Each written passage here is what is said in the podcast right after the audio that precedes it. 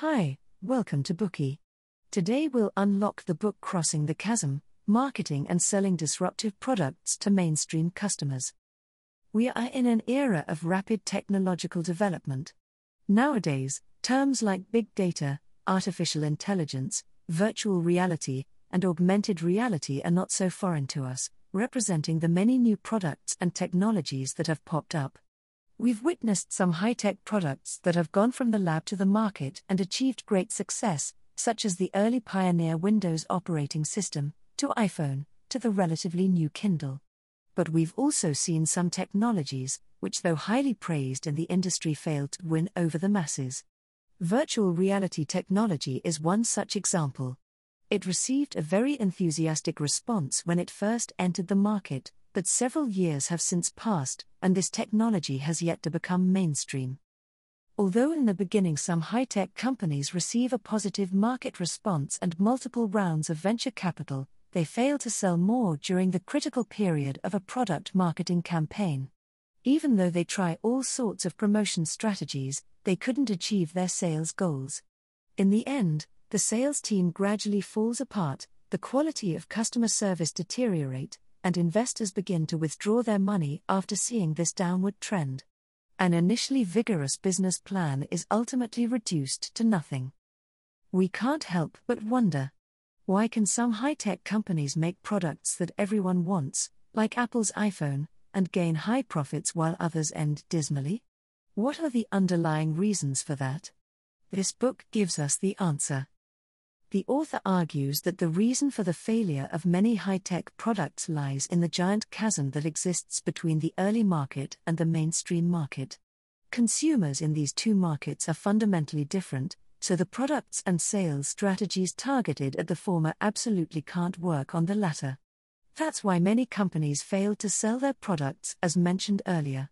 The author reminds us that high tech enterprises must be aware of this chasm and take actions to cross it.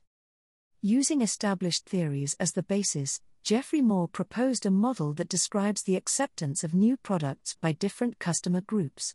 It is called the technology adoption life cycle. Some people even dub it the other Moore's law to emphasize its influence. First, let's make a side note about the first famous Moore's law. It was introduced by Gordon Moore, one of the co founders of Intel. It states that the number of transistors in a dense integrated circuit doubles about every two years, consequently doubling the chip performance as well. In other words, every 18 to 24 months, with the same amount of money, the computer performance that we get will more than double. Geoffrey Moore is renowned in Silicon Valley. His theory is widely adopted by high tech companies and has been proven accurate. He is listed among Thinkers 50's Index of Thinkers for this contribution. Coming up next, we'll unlock this well known work by Geoffrey Moore in three sections. Hopefully, it will help your future investments or entrepreneurial endeavors. Part 1 The Technology Adoption Life Cycle of Consumers. Part 2 The Crack and the Chasm Between Different Markets. Part 3 Crossing the Chasm Winning the Market. Let's start with the first part of this book, namely the technology adoption life cycle of consumers. Everett Rogers, a distinguished theorist and professor of communication, first came up with the diffusion of innovations theory, a theory that seeks to explain how, why, and at what rate new ideas and technology spread.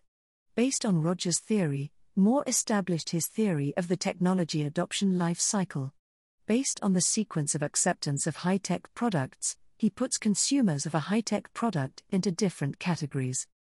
Moore puts forward three categories of consumers of high tech products.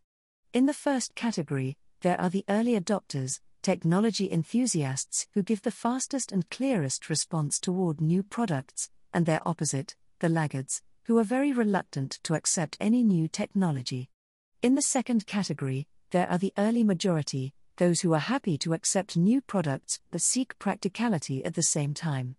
The third category is the late majority, those who start to use new products or technologies only to follow the trend when they see most people are using it. These people pursue stability and efficiency. Here you might want to ask why categorize consumers like this? Wouldn't it be simpler to categorize them according to their age, sex, or income. That might seem to make some sense, but Moore's categorization comes from his insights in the tech industry. Let us explain. We can divide all commodities into two categories. First, there are commodities that don't require a change in user habits. Think of Crest's new whitening toothpaste, Sony's new high definition television, or Apple's new iPhone. Although these products are new to the market, users do not need to adjust any of their habits to adapt to them, because they use toothpaste, TVs, and mobile phones anyway. Improvements in these products serve to increase their value for practical use without requiring users to make corresponding changes in their habits. And then, there are some commodities that require the customers to change their habits. Take the Tesla electric car, for example. You can't fill it up at a gas station as you do with a traditional car, so you have to change your usage habit. Products of high tech companies often fall in this category. If customers have to change their habits to use a new high tech product, it means there will be obstacles for them to accept it.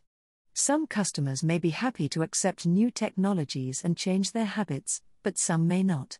Because of that, Moore states that high tech companies need to set up corresponding marketing strategies based on the penetration of new technology products among users. We just briefly introduced Moore's classification of consumers. Now let's take some time to examine the psychology and behaviors of each one of them. First, let's look at the early adopters. They are enthusiastic about new technologies.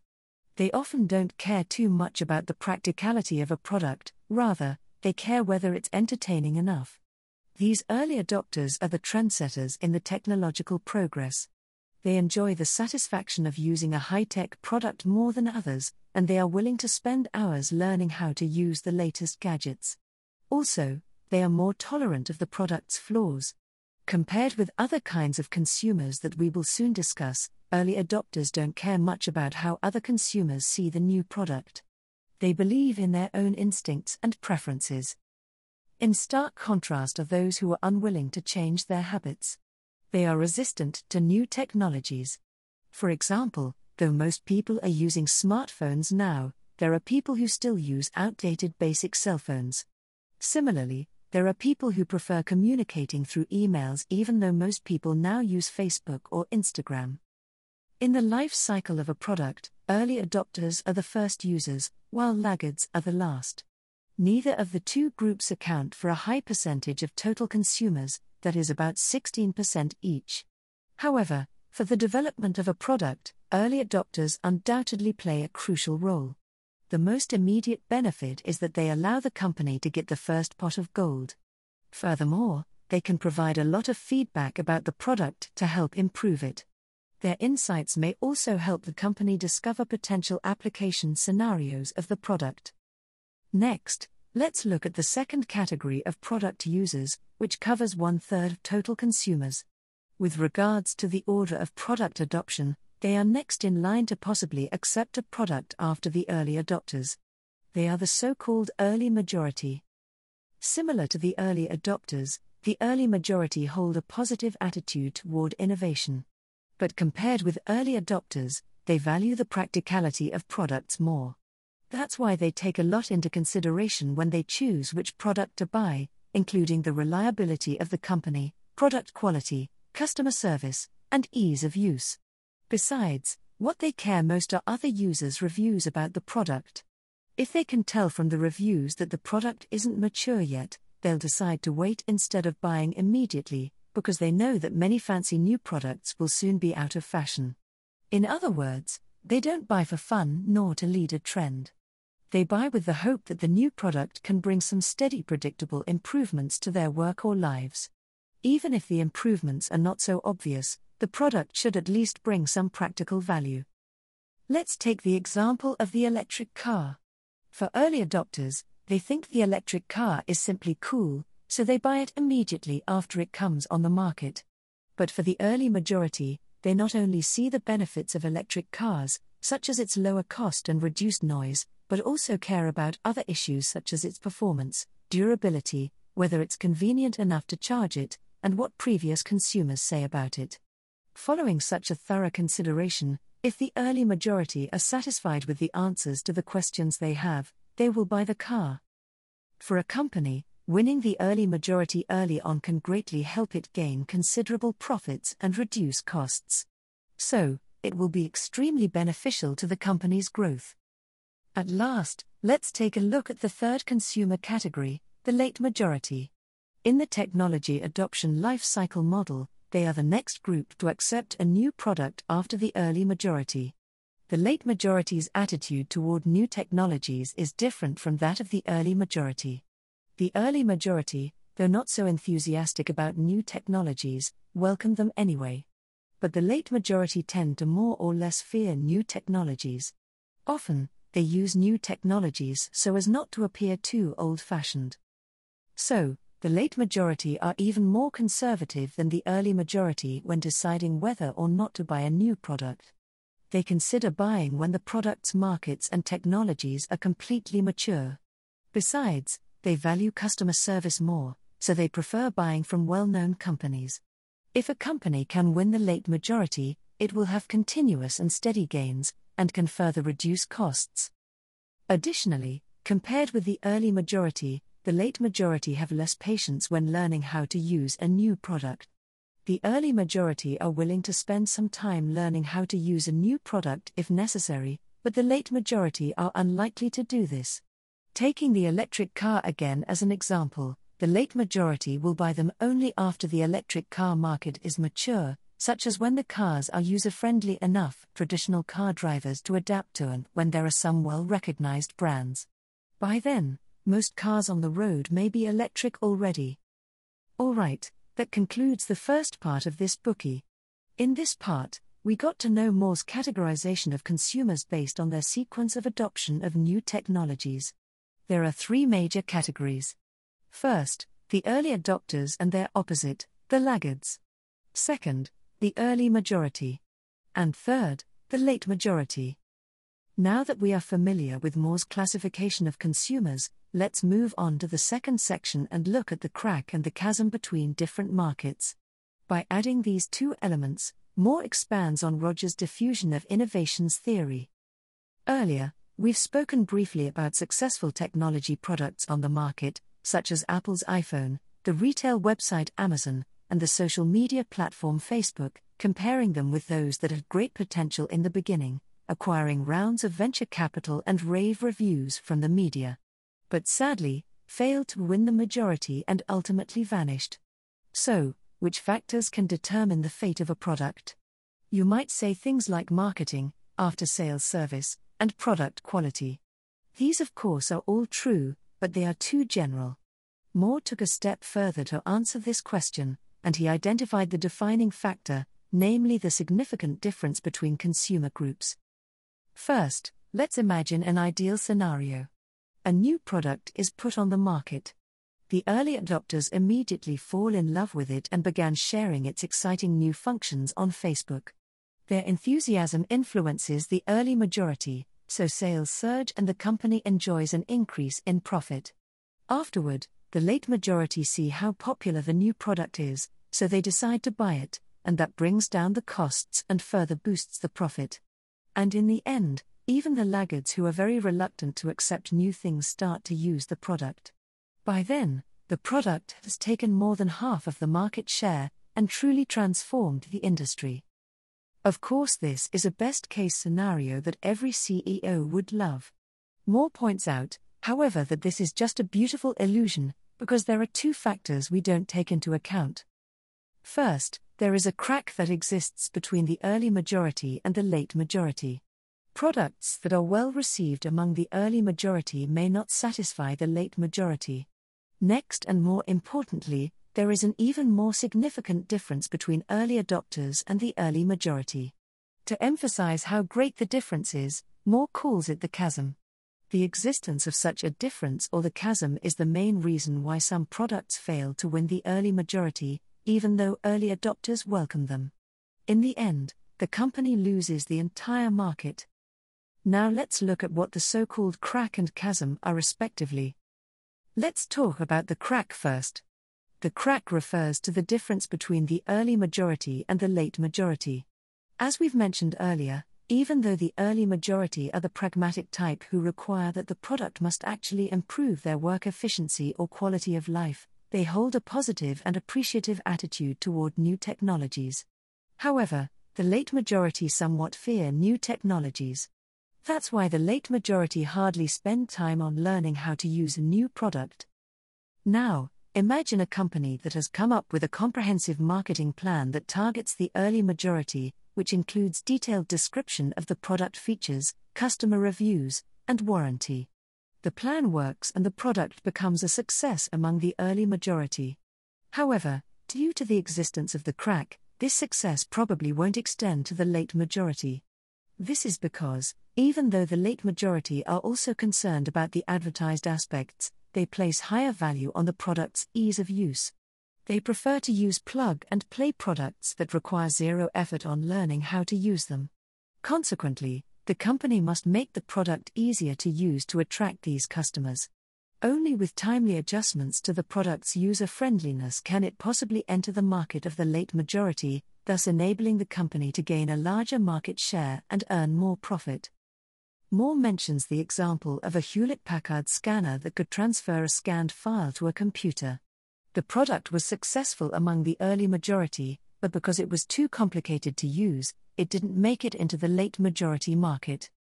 Well, compared with the chasm that we are about to explore, this crack is relatively easy to cross, since the early majority and the late majority don't differ much. They are both part of the mainstream market. With some efforts in increasing the product's level of convenience, a company can usually cross the crack with ease. The chasm is another challenge because there are fundamental differences between early adopters and the early majority. The former set the trend for technology, while the latter are pragmatists. The former seek radical enhancements in technology, but the latter value reliable improvements of the product.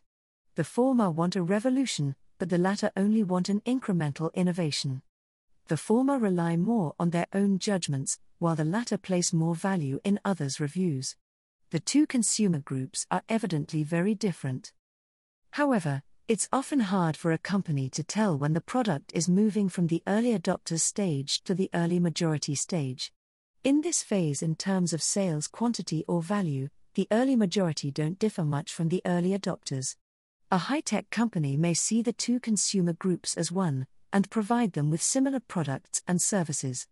And that's exactly how the company falls into the deep hidden chasm.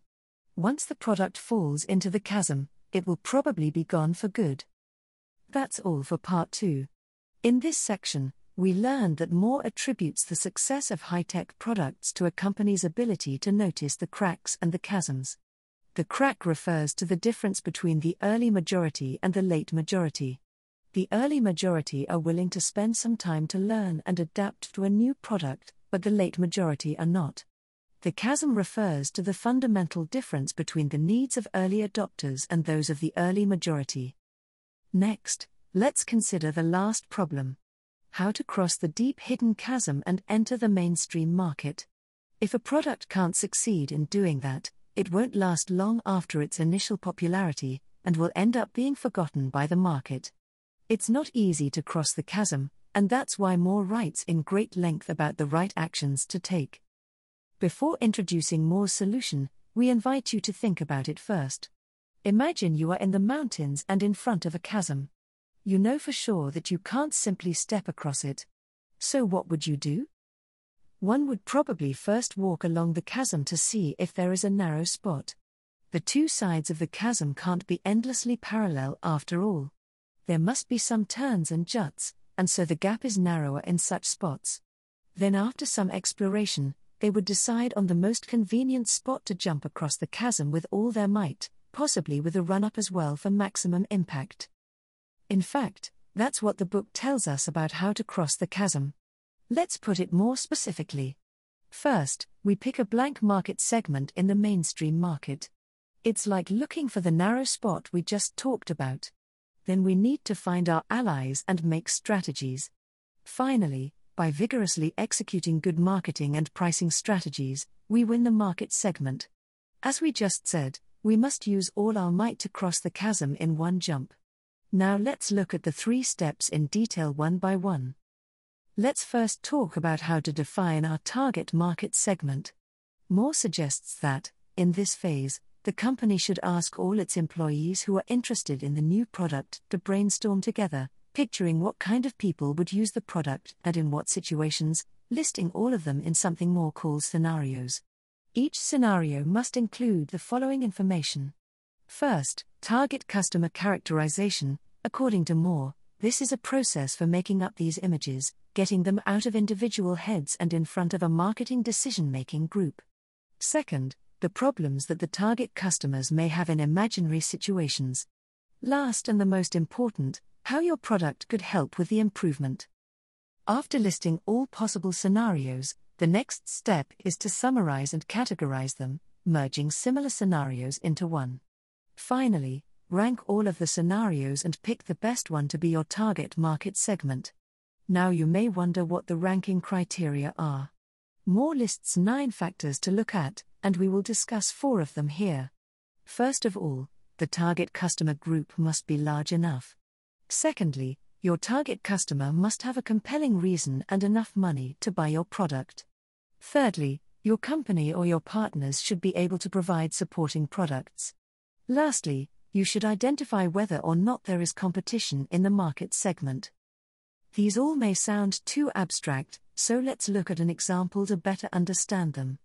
Imagine we work for a company that makes e readers, and we need to brainstorm some scenarios for our product.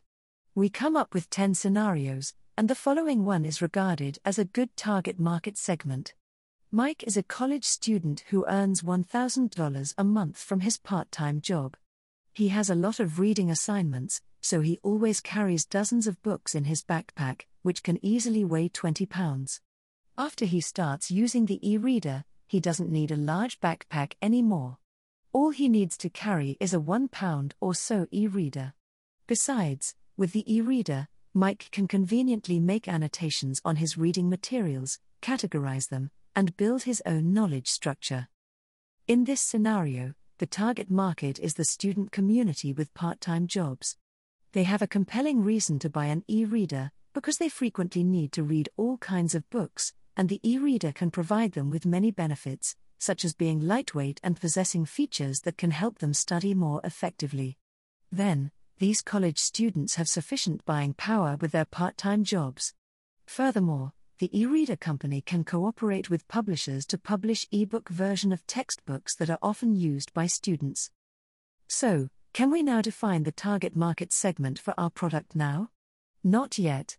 We still need to evaluate the potential market size to make sure that it matches our relative productivity and sales goals. Also, we need to confirm that no competitors have already entered the market ahead of us. If all these conditions are satisfied, we can now select the scenario as our target market segment, which is the narrow spot that we mentioned in the earlier analogy. Now that we've made the crucial first step, it's time to take the second step, that is to unite allies and strategize. Here we should focus on two issues. The first is on developing a whole product, and the second is on positioning. Developing a whole product refers to complementing a core product with one or more supporting products to increase its performance. Moore emphasizes its importance because the early majority are not good at configuring a new product on their own. They are used to buying a complete set. For instance, some people buy a new iPhone with an additional Apple Care plan because if something goes wrong, they prefer to have a reliable customer care and not to fix it by themselves. But that's not the case for technology enthusiasts. They prefer trying to figure out the problem on their own. If it's not a serious problem, they just solve it by themselves.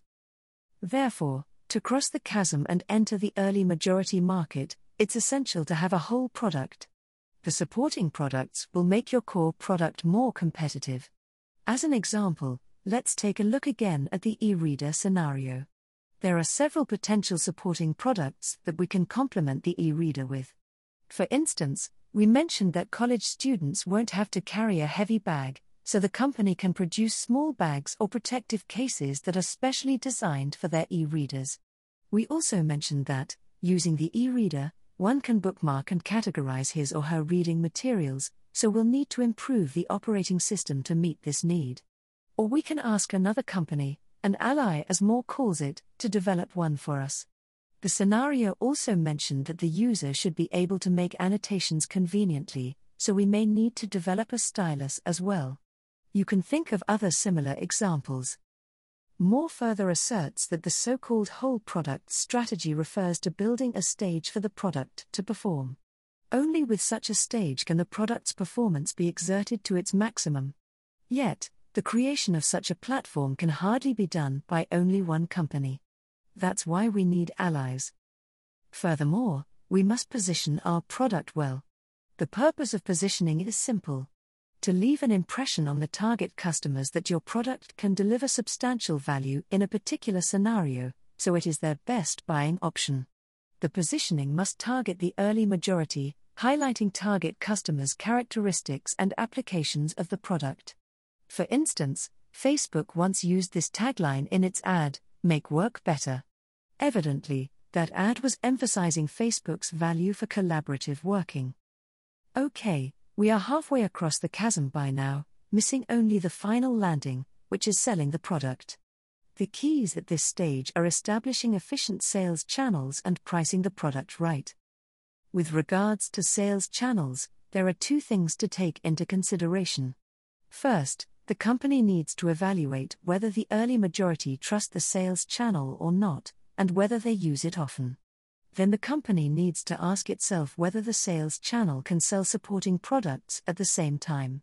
For example, if we are to sell electric cars, online store may not be a good channel because cars cost a lot of money and most consumers prefer getting hands-on experience in the store or on the road before they buy but the online sales channel is suitable for e readers, as most people now are confident buying relatively low cost items like this online, and they can conveniently buy other supporting products like protective cases at the same time. As for product pricing, the key is to make it suitable for the buying power of your target consumer. If your target market is college students, you shouldn't price the product too high. But if the product is for the middle class working adults, then you should raise your price accordingly. Amazon's Kindle, for example, has a range of products at different pricing points. The basic version costs only $89, while the more advanced Kindle Oasis costs $249. We've just finished unlocking the main contents of the book Crossing the Chasm. Let's recall some key points that we've learned today. We first introduced Moore's categorization model for consumers of high tech products. Based on the sequence of their adoption of a new product, they are categorized into early adopters, early majority, late majority, and laggards. Early adopters are those who are enthusiastic about new products. They want to be the first to try out revolutionary technologies. The other extreme is laggards, who are skeptical about new technologies, and in fact resist them. Between these two consumer groups are the early majority and the late majority, who value the actual usability of the product. In terms of percentage, each of the early majority and the late majority group accounts for one third of the total consumers, and the remaining one third consists of the early adopters and the laggards. Next, we learned about the crack and chasm. Moore defines the crack as the differences between the early majority and the late majority. Specifically, the early majority are willing to make some effort to learn how to use a new product, but the late majority are totally unwilling to do so. Therefore, the company needs to make the product easier to use to satisfy the late majority. The more serious problem is the chasm, which refers to fundamental differences between the early adopters and the early majority. In the final part, Moore shows us how to cross the chasm and enter the mainstream market. There are three major steps. First, we need to pick the target market segment.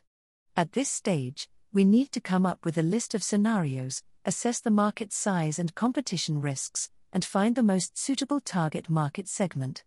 Next, we need allies who can make supporting products and help us position our product well in the market. At last, based on the characteristics of your target customers, we need to determine the proper sales channel and set the right price. Altogether, these actions will enable us to take the market segment in one fell swoop. Surely, none of the methods described in this book can truly guarantee the success of your product in the high tech market. Don't feel surprised by this. The market is always evolving, but any change revolves around the same core. As the book have taught us, we need to analyze the specific situation we're in and continue with our exploration and innovation until we find the best marketing strategy for our product. Only in this way can we truly win in future marketing campaigns. Dir hat dieser Podcast gefallen? Dann klicke jetzt auf Abonnieren und empfehle ihn weiter. Bleib immer auf dem Laufenden und folge uns bei Twitter, Instagram und Facebook. Mehr Podcasts findest du auf meinpodcast.de.